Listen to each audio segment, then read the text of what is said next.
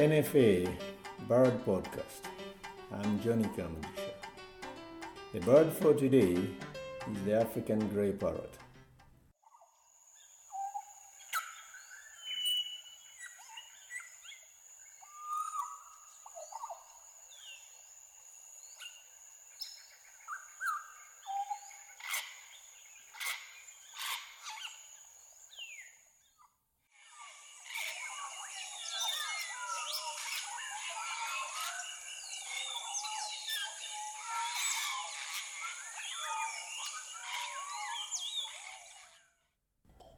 This is one of the most intelligent birds in the world.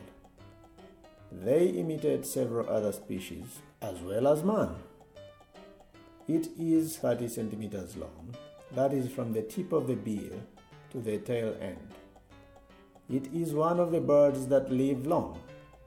It can live for up to 50 or 100 years in the wild and in captivity, respectively meaning it will live 50 years in captivity, and if it's left in the wild, it can live up to 100 years. Their diet includes seeds, fruits, palm nuts, but they may feed on leaves as well. They like their food, meaning they like eating.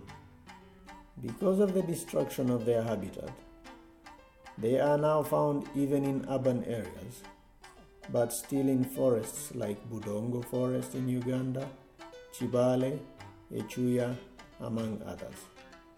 But every morning, they come to say hello to me at my house as they fly away to go to feed.